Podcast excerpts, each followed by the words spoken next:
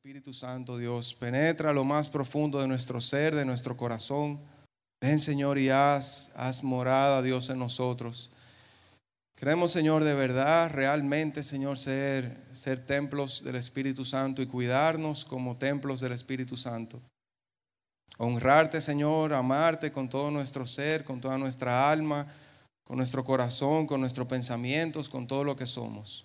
Háblanos, Señor, en esta mañana. Confróntanos, enséñanos. Dios, y que tu palabra, Dios, no vuelva vacía, sino que, que haga la obra, que, que realice la obra hoy. En el nombre de Jesús, amén. Amén. Bueno, pues este, el mensaje de hoy, el título del mensaje de hoy es, Vivir para Dios es la mejor vida. Vamos a decirlo juntos, vivir para Dios es la mejor vida. Otra vez, una, dos, tres, vivir para Dios es la mejor vida. Yo lo voy a decir primero y después de todos. Vivir para Dios es la mejor vida. Otra vez, vivir para Dios es la mejor vida. Y por última vez, más fuerte, vivir para Dios es la mejor vida. Estamos convencidos plenamente de eso, que vivir para Dios siempre va a ser la mejor vida. ¿Por qué? Porque Dios es que tiene el diseño perfecto, el diseño de nuestra vida, el diseño inicial, el diseño con el que, con el que nosotros fuimos formados, viene de Cristo, viene de, de su formación en nosotros. Y por eso vivir para Dios, nosotros concentrar nuestra mente, nuestro corazón, nuestro amor, todo, todo nuestro ser, nuestras fuerzas. Como, como decía Jesús, ¿cuál es el principal y gran mandamiento? Oh, amar a Dios con todas tus fuerzas, con toda tu mente, con toda tu alma y con todo tu corazón. Y el segundo es semejante, amar a tu prójimo como a ti mismo, amar a los demás como, como tú te amas a ti mismo. Y en esta mañana les voy a, vamos a compartir cerca de un, un pasaje muy conocido en la Biblia y es Juan capítulo 15. Puedes buscarlo ahí en tu Biblia. Juan capítulo 15. En Juan capítulo 15, la historia, la, el, el, antecedente de lo que ocurre en este momento es, es bien interesante y es que Juan, como como hemos dicho en, en otras ocasiones, Juan, el, apóstol Juan, escribe su, su, evangelio casi 30 años después de que lo escribió Mateo, Marcos y Lucas. Es decir, ya él sabía lo que estaba escrito por los otros evangelistas. Y él entonces quiso puntualizar algunas cosas que para él eran muy importantes de las cosas que habló Jesús.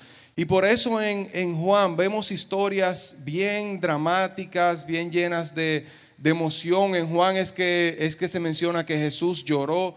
En Juan es que está la, la historia de la, de la mujer adúltera cuando, cuando Jesús les dice, el que esté libre de pecado, que tire la primera piedra.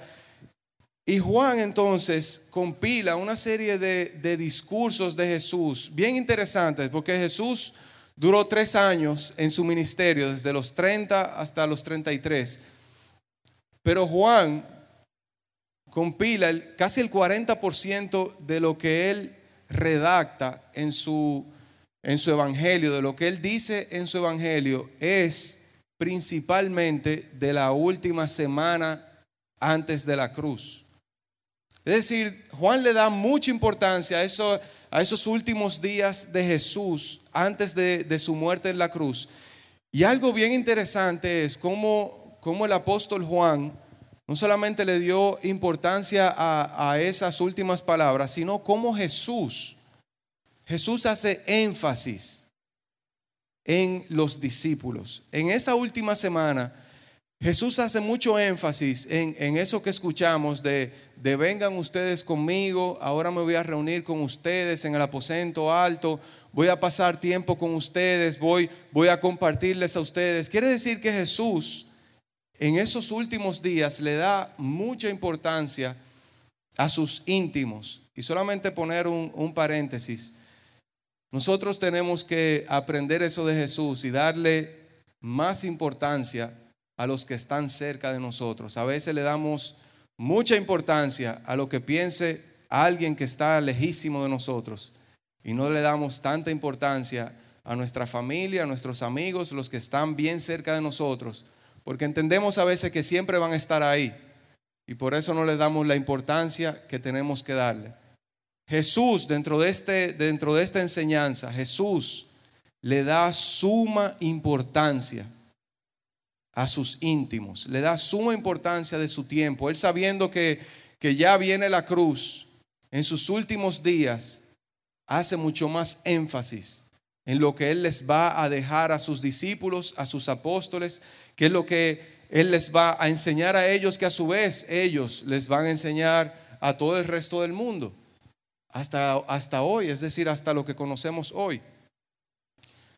Pues en este capítulo Jesús tiene varios discursos y esos discursos, en un momento entra este de Juan capítulo 15 y es el, mensaje de la vid verdadera, de la, del árbol de uvas, de, de ese árbol bien emblemático para, para Israel, para la nación de Israel un árbol que ellos conocían muy bien, que era algo bien, eh, que tenía mucho significado para ellos. El profeta Isaías lo menciona, el profeta Jeremías lo menciona.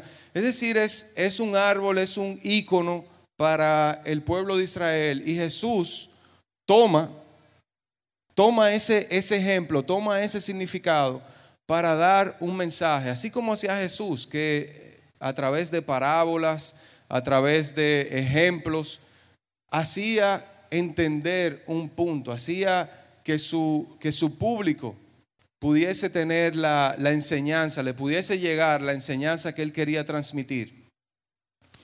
Y bien interesante que hoy nosotros vemos ese, ese pasaje de Juan 15 y en lo que yo lo leía, yo decía, oye, ¿cómo, cómo hubiese sido, cómo lo hubiese predicado Jesús si hubiese sido en nuestro día, si hubiese sido, si Jesús hubiese estado aquí en, en Santo Domingo. Por ejemplo, Jesús muy posiblemente no hubiese dicho, yo soy la vid verdadera, que quizá nadie le iba a entender. Iba a decir, ¿qué es una vid, Jesús? Quizás en nuestra época, y, bueno, pensando, yéndome bien imaginativo, yo decía, bueno, ¿qué, podía hacer? Eh, ¿Cómo se podía vincular eso a nosotros? Y aunque vamos a leer el pasaje, yo pensaba, bueno, sería algo como, como decir, como, como ustedes son el celular y yo soy el internet. Si no están pegados de mí, el celular no sirve de nada. Y yo decía, oye, eso, eso tiene sentido y, y no sé, quizá mi padre es el satélite que da internet, que, que puede mantener a uno conectado. Yo decía, ¿cómo uno puede traducir a su vida actual, cómo uno puede poner estas enseñanzas, pasarlas a una aplicación real, a, una aplicación vívida para nosotros? Y vamos a leer este, este pasaje de Juan 15, del 1 al 7, y dice, dice Jesús, yo soy la vid verdadera y mi Padre es el labrador. Toda rama que en mí no da fruto, la corta, pero toda rama que da fruto, la poda, para que dé más fruto todavía. Ustedes ya están limpios por la palabra que les he comunicado. Permanezcan en mí y yo permaneceré en ustedes. Así como ninguna rama puede dar fruto por sí misma, sino que tiene que permanecer en la vid, así tampoco ustedes pueden dar fruto si no permanecen en mí. El versículo 5 dice, yo soy la vid y ustedes son las ramas. El que permanece en mí, como yo en él, dará mucho fruto. Separados de mí no pueden ustedes hacer nada. El que permanece en mí es desechado, el que no permanece en mí es desechado y se seca, como las ramas que se recogen y se arrojan al fuego y se queman si permanecen en mí y mis palabras permanecen en ustedes, pidan lo que quieran y se les concederá.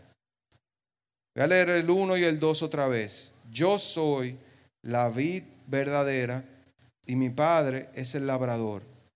Toda rama que en mí no da fruto, la corta, pero toda rama que da fruto, la poda, para que dé más fruto todavía. Vemos tres, tres actores en, esta, en este ejemplo, en este pasaje. Vemos a Jesús. ¿Quién es Jesús? ¿Quién es Jesús? La vid, el árbol. Vemos al labrador. ¿Quién es el labrador? El Padre, Dios. Y vemos a las ramas. ¿Quiénes son las ramas? Nosotros somos las ramas. La vid, Jesús, el labrador, es Dios, el Padre, y nosotros somos las ramas. Cuando uno lee este, este pasaje, le voy a ser bien sincero, yo había leído esta, este pasaje muchísimas veces y, ahora cuando, cuando comencé a leerlo nuevamente, a leerlo más despacio y buscar otras referencias de ese pasaje, buscar lo que otros han, eh, han aprendido del pasaje, para mí fue muy reveladora, a pesar de que ya lo había leído muchas veces. Y pensaba a cuáles frutos Jesús se refiere. Piensa por un momento, Jesús dice, yo soy la vid, el que en mí no lleva fruto se corta, el que en mí lleva fruto lo podo. ¿Qué sería el fruto? Es decir, lo que hace que te corten o que te dejen y te limpien es el fruto. ¿Cómo uno sabe si está llevando fruto o no? ¿Cuál es el fruto? Yo pensaba en, en qué momento yo puedo saber si, si estoy dando fruto o si no estoy dando fruto.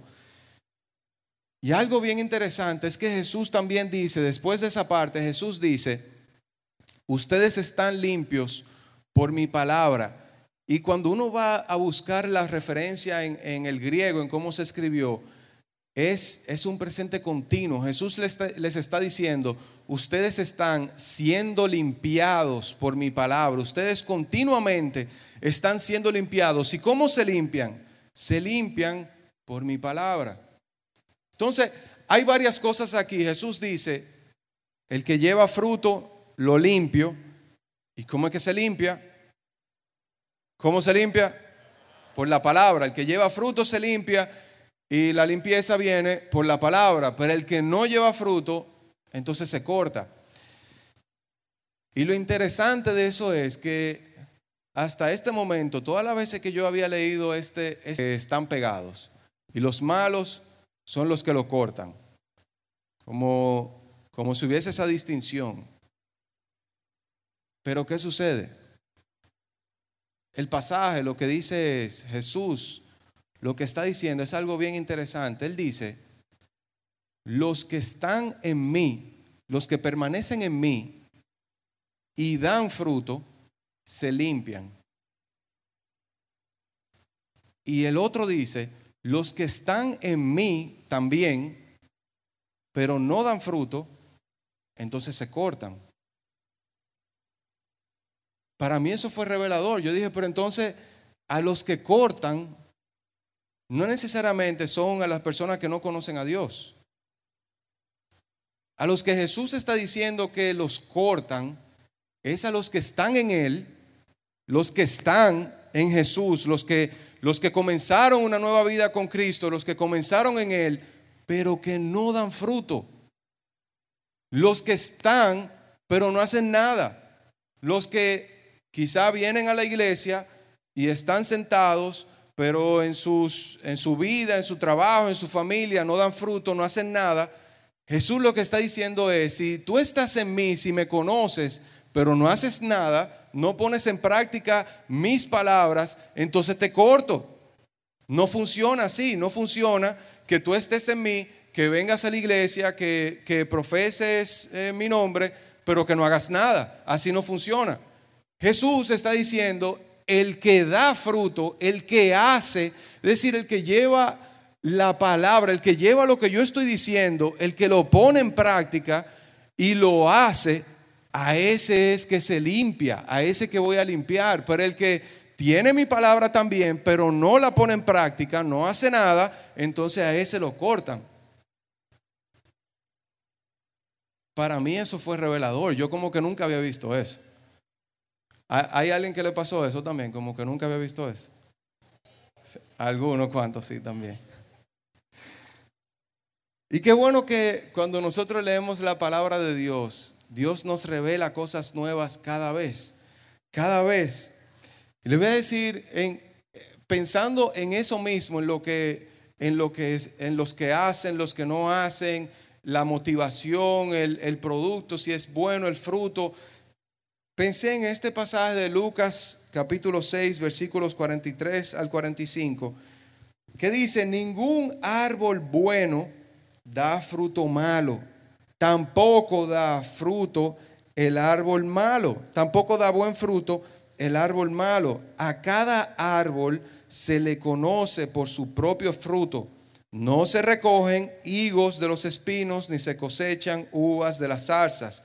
Y oigan el 45, el versículo 45 dice, el que es bueno de la bondad que atesora en el corazón produce el bien, pero el que es malo de la maldad produce el mal, porque de lo que abunda en el corazón,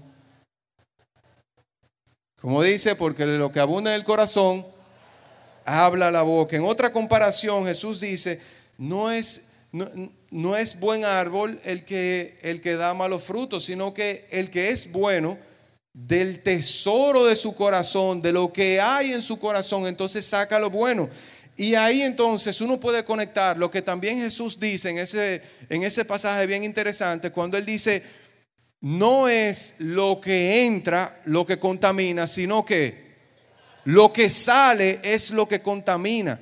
Lo que sale del hombre, lo que sale de la persona es lo que contamina. El hombre bueno, la persona buena, del buen tesoro de su corazón, aunque le den una bofetada del buen tesoro de su corazón, saca lo bueno. Aunque hablen mal de él, aunque digan cosas mal de esa persona, del buen tesoro de su corazón, saca lo bueno, porque vencemos el mal con como dice, como dice también Jesús, no traten de vencer mal con mal, sino venzan con el bien el mal.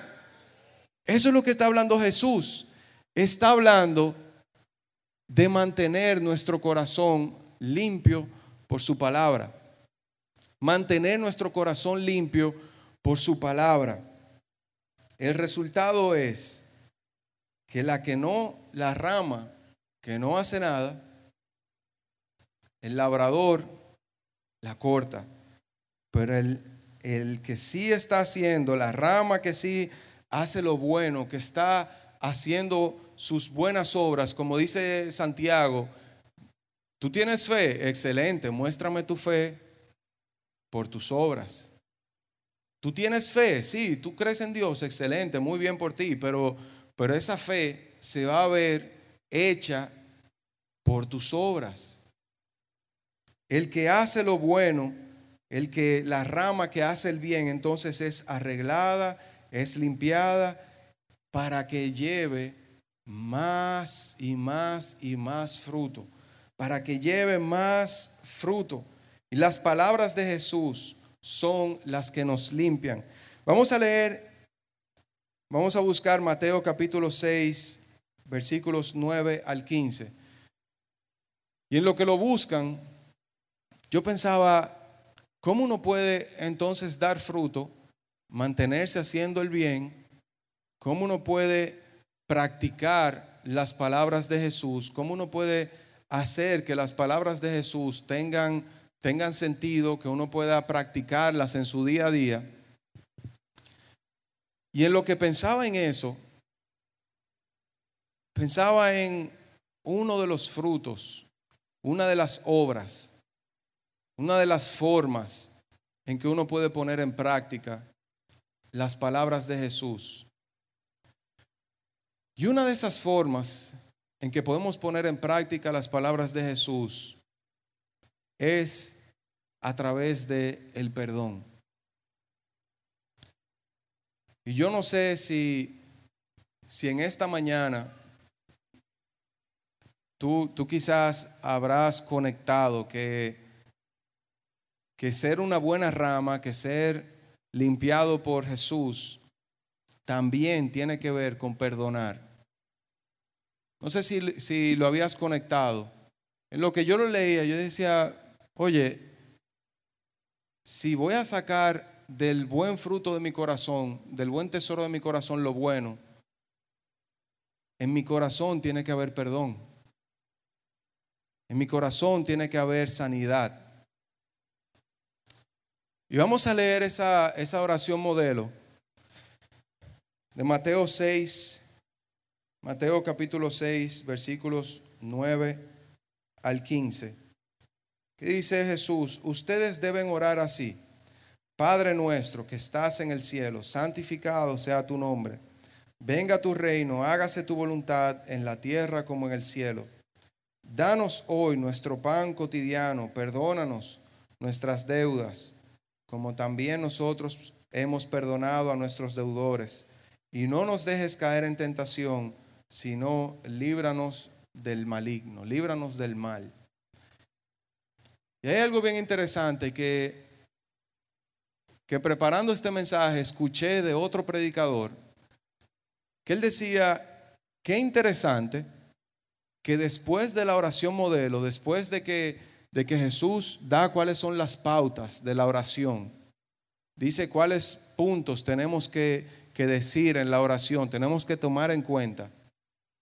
Después de que uno da como un mensaje, al final uno recalca lo más importante, uno dice, bueno, si algo no se te va a olvidar, que no se te olvide esta última parte. Y después de decir la oración modelo, Jesús hace énfasis, recalca lo siguiente. Él dice, Padre nuestro que estás en los cielos, oren así, venga tu reino, hágase tu voluntad.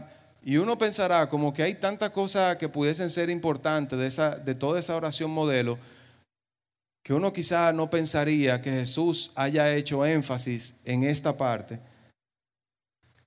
El versículo 14 dice, después de la oración, dice Jesús, porque si perdonan a otros sus ofensas, también los perdonará a ustedes su Padre Celestial. Pero si no perdonan a otros sus ofensas, tampoco su Padre les perdonará a ustedes las suyas. Después de que Jesús dice, oren así, les dice, pero lo, que quiero recalcar de este punto, de toda esta oración, es esto. Perdonen a los demás sus ofensas y también les perdonará a ustedes su Padre Celestial. Pero si no perdonan a otros sus ofensas, tampoco su Padre les perdonará a ustedes la suya. Perdonar.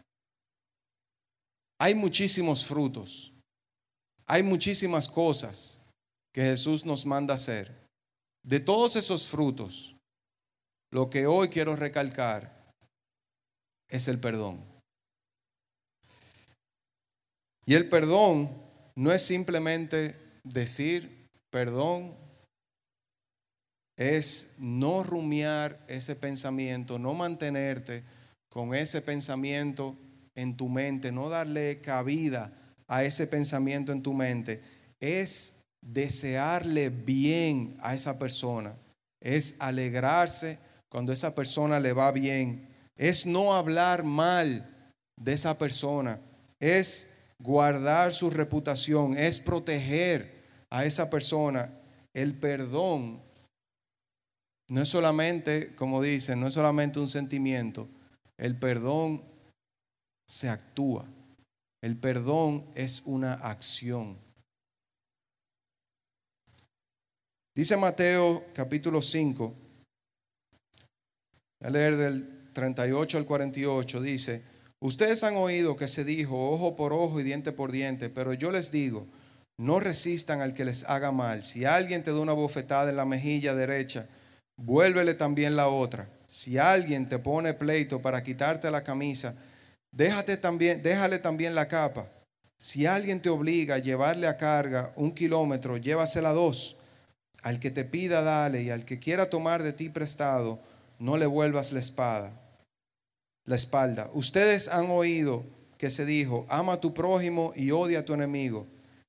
Y oigan lo que dice Jesús en el 44, pero yo les digo, amen a sus enemigos, oren por quienes los persiguen, para que sean hijos de su Padre que está en los cielos.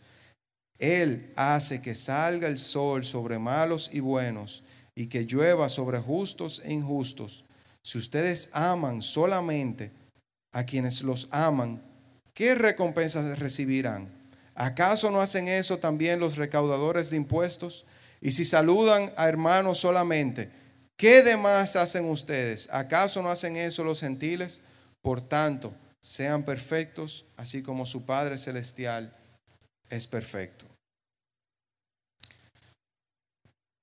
Le voy a decir una, una anécdota. Cuando, cuando yo era quizá de, esa edad, niño, jovencito, eh, de 11 a 13, 14 años, tenía un muy buen amigo mío que, eh, que siempre andábamos juntos y teníamos muchas cosas en, en común. Eh, y disfrutábamos estar juntos, pero mientras, mientras íbamos creciendo, yo recuerdo varias, varias cosas que él hizo que a mí no me agradaron. Y, y yo decidí no decirle nada, mantenerme con eso y, simplemente seguir la corriente, como que nada había pasado. Simplemente seguir así. Y yo recuerdo cómo eso, cómo hacer eso me iba consumiendo por dentro que inclusive en ocasiones yo, yo decía, Señor, Señor, perdóname, Señor, perdóname, lo siento mucho, pero cuando lo veía o cuando tenía la oportunidad de hablar mal de, de, Él, lo hacía. Cuando tenía la oportunidad de, de tener un pensamiento en contra de Él, lo tenía, tenía mi pensamiento en contra de Él hasta que el Espíritu Santo me confrontó.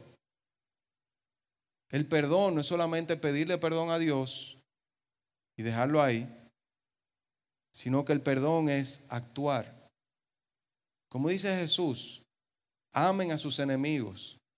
Hoy quizá uno no puede decir, bueno, este, este es mi enemigo. Quizá uno no puede catalogar a una persona ahora mismo como un enemigo, pero sí tú puedes decir, ¿quién te ha hecho daño? a quien tú consideras que te ha hecho daño y que tú todavía no lo sueltas. Que todavía del, del tesoro de tu corazón todavía no puede salir lo bueno porque hay algo que no está sano, porque hay algo que no está terminado, hay algo que no está completo. Y en esos momentos uno tiene que ser muy, muy, muy humilde llevar su orgullo y su ego, llevarlo al suelo, al, al sacrificio, tomar su cruz, como dice Jesús, tomar su cruz y uno perdonar y sacar a esa persona de su corazón, comenzar a orar por esa persona, comenzar a desearle bien. Y recuerdo que, que con ese amigo mío, en un, en un momento yo como que ya no podía más.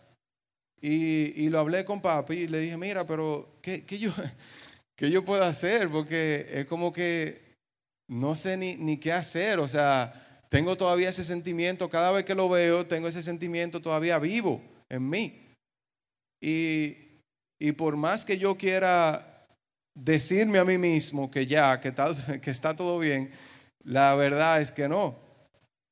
Y papi me dijo, comienza a orar por él. Hermanos, si la primera vez que yo comencé a orar por él fue una lucha, que yo decía, oye, que, es que realmente de mi corazón no sale que tú lo bendigas, Señor, pero O sea, no.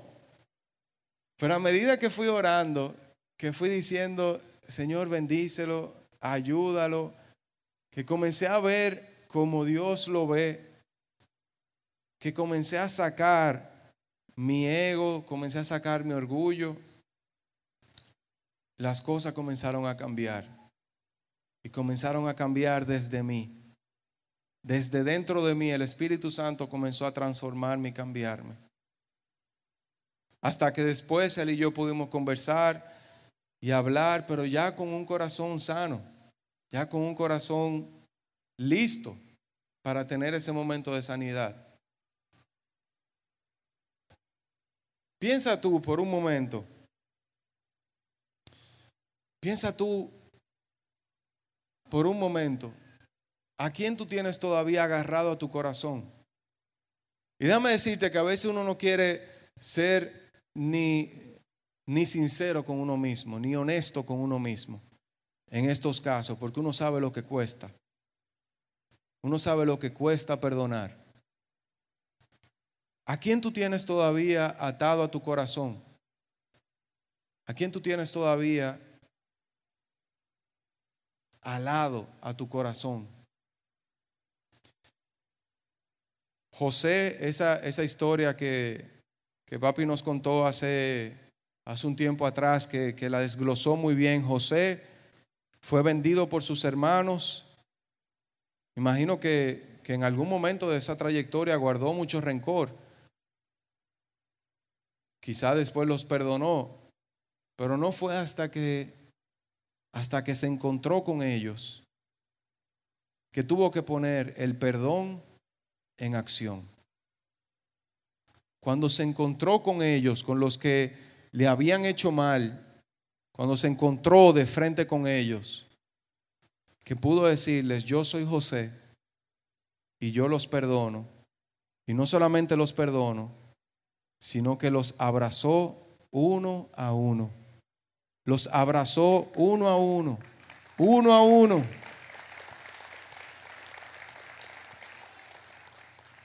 Uno a uno los besó y los abrazó. Y tiempo después, cuando, el, cuando Jacob falleció, dice que los hermanos tenían miedo porque pensaban que el perdón había sido un allante porque el papá estaba vivo. Y, José ratificó su perdón. Dijo, no teman de nada, yo los voy a proteger y yo los voy a guardar. A los mismos que lo vendieron, que le dieron una paliza, que lo agolpearon, que lo, que lo pusieron como esclavo, a ellos mismos, José les dijo, yo los voy a proteger y yo los voy a guardar. Los, lo que ustedes no hicieron conmigo cuando yo era niño y jovencito, ahora yo lo voy a hacer por ustedes. ¿A quién tú tienes que perdonar?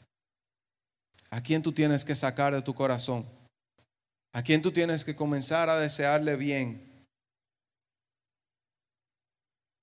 ¿A quién tú tienes que comenzar a orar a favor de esa persona? Y como dice Jesús, que dice en ese presente continuo, que Él dice, sus corazones están siendo limpiados por mi palabra. No es un asunto de que, de que, por ejemplo, en mi caso, que yo tuve esa victoria con mi amigo y ya, y mi corazón nunca más se ensució. No, he tenido que perdonar muchísimas veces. Y a veces me cuesta, a veces no quiero. Pero sé lo importante que es. Mientras, como, como dice David, Mientras callé, se envejecieron mis huesos dentro de mí. ¿A quién tú tienes que sacar de tu corazón? Piensa por un momento y cierra tus ojos y, vamos a dejar que el Espíritu Santo hable a tu mente, a tu corazón,